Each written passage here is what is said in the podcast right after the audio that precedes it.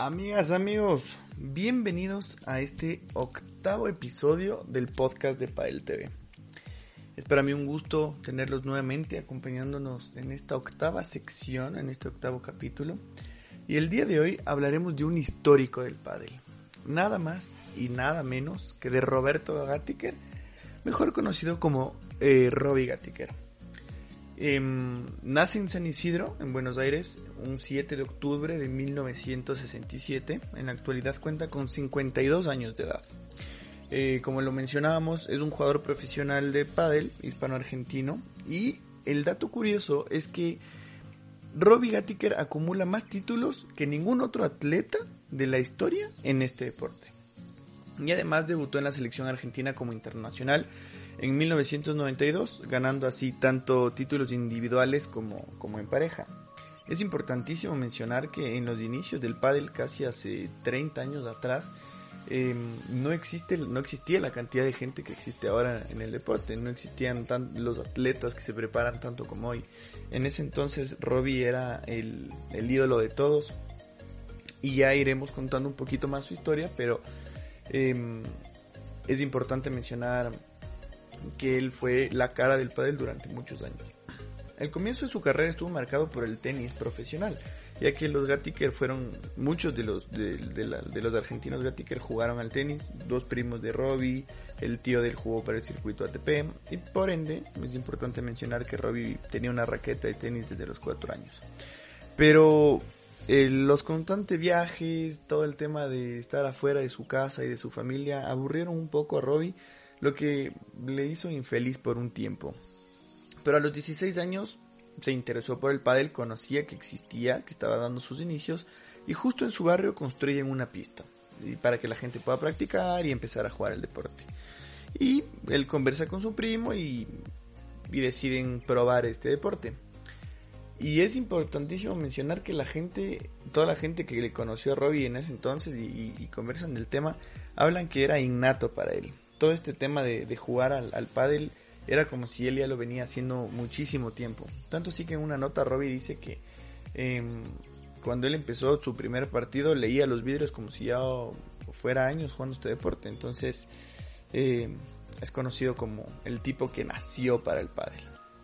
Pero después de sus 16 años ya interesándose por el deporte, empieza a competir. Y, empieza a jugar con Alejandro Lazaigues, que em, para la historia del padre, esta fue considerada la mejor pareja de la historia.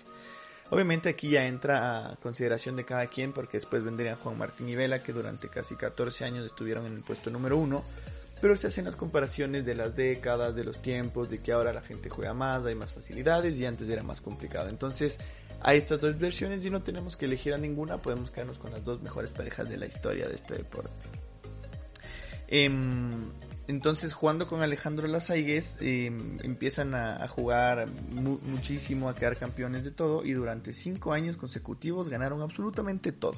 Entre lo que cabe reseñar los campeonatos del mundo, desde el 92 hasta el 96. En el 98, eh, em, Gattiker se separa de Alejandro y consigue el campeonato del mundo de Paddle Open por parejas junto a Cristian Gutiérrez del Gordo, que hasta el día de hoy sigue jugando.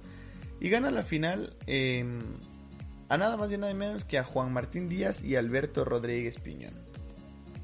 En las notas que se le hace a, Robbie más tarde y, que él cuenta sus inicios, se le preguntaba justamente cómo hay este cambio del, tenis al pádel, que, cómo fue para él, cómo él se transformó en una leyenda del, del pádel.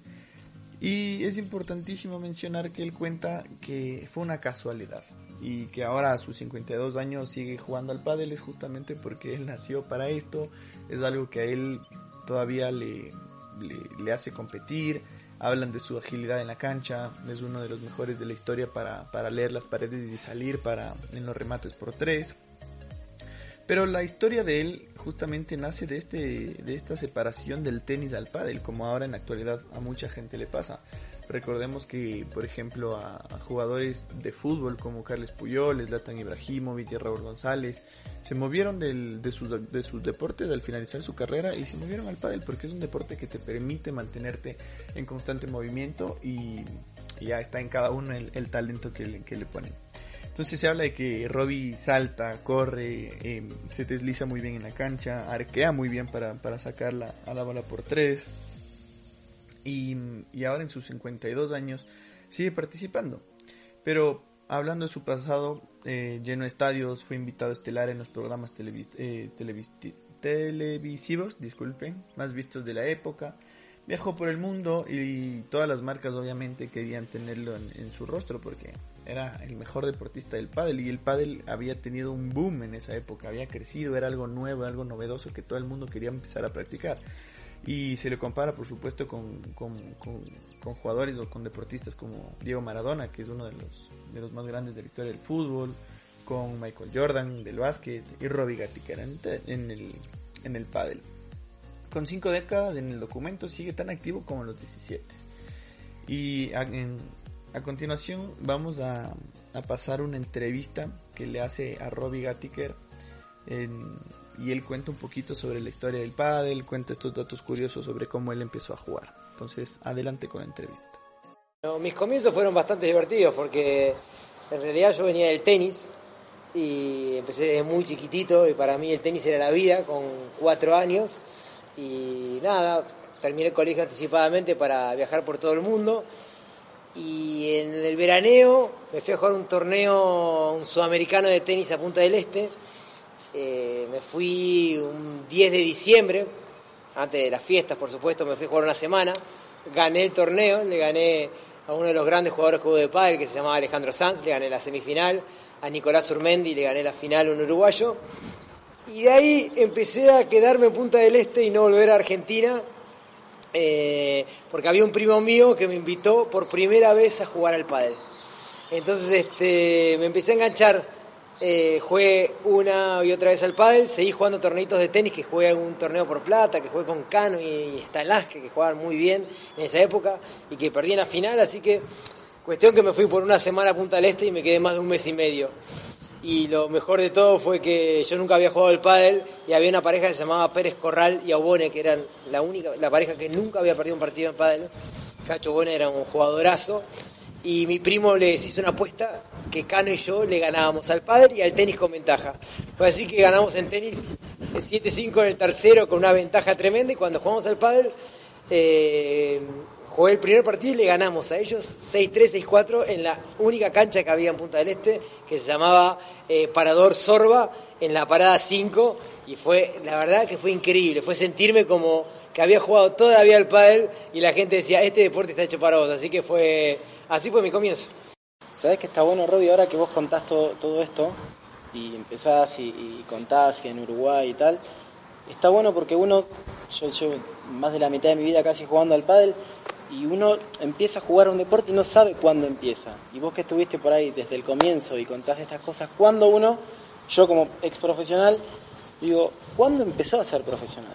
¿Cuándo ustedes empezaron, vos con Ale y tal, y, y Álvarez Clementi y Sancho y empezamos a ser, para mí más que profesionales, medio profesionales. Yo era la época que jugaba al tenis y como te cuento, mi hermano me llama, eh, yo estando jugando un, satélite en circuito en Sevilla y me dice, Roby, si volvés a Argentina, ganamos el torneo, perdemos la final, quedamos de pareja dos y nos mandan de nuevo a jugar a España. Entonces yo estaba en Sevilla y le dije, bueno, me voy para allá. Venimos acá a Rosario, a un complejo que se llamaba 20 y 10 en la costanera. Jugamos y le ganamos a todos sin, sin, tener mucho ranking porque yo estaba jugando al tenis profesional. Eh, le ganamos la semifinal a Sanz y Maquirreain y perdimos la final contra él a 6 y Horacio Clementi. Entonces ahí, antes de jugar la final, vino eh, una persona que era fue el presidente de la APA de toda la vida, Cacho Nicastro, a un contrato con, con una paleta, una marca, la puedo nombrar porque ya creo que no existe más de Estados Unidos, y me ofreció un contrato que era muy importante para lo que era en ese momento, no el pádel, inclusive el tenis, lo que se estaba ganando eh, para mi nivel. Y bueno, de ahí empezó a moverse porque a la semana vinieron de otra marca a ofrecerme mucho más plata y realmente sin darme cuenta nunca quise, pensé en dejar el tenis, sino que lo dejé eh, como Sí, sí, por- no por obligación, sin darme cuenta, metiéndome en el pádel. Y ahí yo creo que eso fue en el 90, que estaba jugando todavía con mi hermano, con Edu, que empezó a moverse profesionalmente. Pero realmente cuando se hizo muy, muy fuerte fue 91 y comienzo del 92 ya realmente se hizo muy profesional en todo sentido. La televisión, sponsors, eh, todas las marcas de paletas vendiendo una cantidad impresionante, eh, televisión y torneos muy grandes. La verdad que yo creo que el comienzo fue por ahí. Yo sé que hay una imagen que yo tengo grabada, bueno, eh, de chico, es estando sentado en la casa de un amigo y viendo el partido de la historia, sale vos, ¿quién jugó? Sancho y, y, Javi- y Javier. Sí, no, el partido de la historia fue Sanz y yo contra Ale y Javier Maquerrani y, pusieron todas las fichas a ellos porque ellos tenían más marketing. eh, los dos, Ale Lazagues muy apoyado por toda la gente que hacía los torneos y Javier porque estaba con una marca muy fuerte y ellos se movían mucho y nosotros nos preocupábamos más por jugar. Y bueno, eh, salió un partido increíble, lleno totalmente de gente, unos nervios impresionantes, pero una de las anécdotas más graciosas fue que nos citaron a todos como dos horas antes del partido. Y bueno, todos llegamos dos horas antes del partido, fue en Once Unidos en Mar del Plata. Y Sanz por supuesto llegó 10 minutos antes. Entonces analizábamos con el partido y todos analizando cómo iba a ser todo, pero iba a ser a muerte. Y Sanz me dijo, vamos a jugarle suave de entrada, ¿no? Porque nos vamos a sacar a palos. así que fue increíble con la confianza que entró y bueno, así todo no fue nada fácil, ganamos 6-4 en el tercero, pero fue emocionante porque estaba repleto de gente, cola por todos lados para entrar, fue impresionante, la gente aplaudiendo, la verdad que fue inmemorable. Como acabamos de escuchar, eh, la trayectoria de Robbie y toda la historia de Robbie Gattiker con el pádel es, es simplemente increíble ya que él es el pionero de, del pádel, es uno de los, de los artífices de, de este deporte y hasta el día de hoy se le reconoce como tal. La gente habla mucho sobre el tema, eh, gente como Juan Martín, como Fernando Velasteguín, cuando se les pregunta quién es su ídolo, quién es el mejor jugador de pádel que vieron sobre la cancha, su respuesta es Robbie, Robbie Gatti, quería que realmente es, es una leyenda de este deporte y, y permanecerá así para siempre. Pero para finalizar el, el podcast, queremos contar cómo fue la despedida de Robbie en estos. en el pádel. En el anterior año, en el año 2019, en, jue- en junio, se jugaba el abierto de, de Buenos Aires. Y, y la sorpresa justamente fue la presencia del gran Robbie Gattiker. Y claro, entonces todo el mundo sabía que esta básicamente iba a ser su despedida, pero no contaban con la gran sorpresa de que Robbie llegue a octavos de final.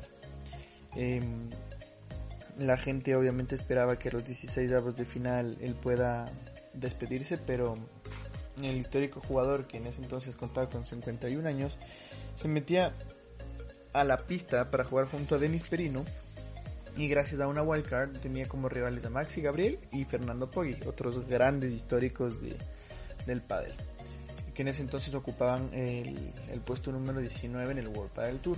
Y ese era el encuentro que cerraba los 16 avos del Buenos Aires Padel Master. Y como lo mencionábamos, la gente estaba preparada para despedir al veterano Robbie Gattiker. Pero a pesar de que la leyenda argentina llevaba el tiempo, mucho tiempo alejado del circuito y ya no estaba jugando como antes, dio una grandísima sorpresa y poco a poco junto con Perino iban trabajando una victoria. Entonces en el primero ajustaban sus golpes con inteligencia, el segundo a base de físico lograban ser casi omnipresentes en toda la pista, corrían bastante, como lo mencionábamos Robbie eh, es considerado porque todavía tiene un estado físico envidiable para todo el mundo. Y en el último set eh, iban a ganar la juventud de, Perino y la experiencia del gran Robbie Gattiker, que iban a vencer por 6-3 en el último set. Y eso en los octavos de final, pero en los 16 avos de final. Y en octavo les esperaba nada más y nada menos que la pareja del año, que fue Paquito y Lebron, que se convirtieron de hecho en los número uno en el mundo. Y, y esa fue la gran despedida del, del gran Robbie Gattiker. Quería mencionarles que de igual manera la, la ropa de Mundo Padel está pronta para salir, así que mm, espérenla. Eh, este fue un, episodio muy especial. Hablar de una leyenda como Robbie Gattiker siempre emociona a propios y extraños. Y, y nada, agradecerles a todos por estar aquí, por seguir estando cada día más y esperando que, que sigamos con más episodios. Vendremos con más jugadores, Tenemos muchísimos, pero muchísimos pendientes, como el gran Miguelito Lamperti, Juan Imieres, Maxi Sánchez, Martí Díaz y muchísimos otros que pronto vendrán al podcast de Padel TV. Agradecerles infinitamente. Chao.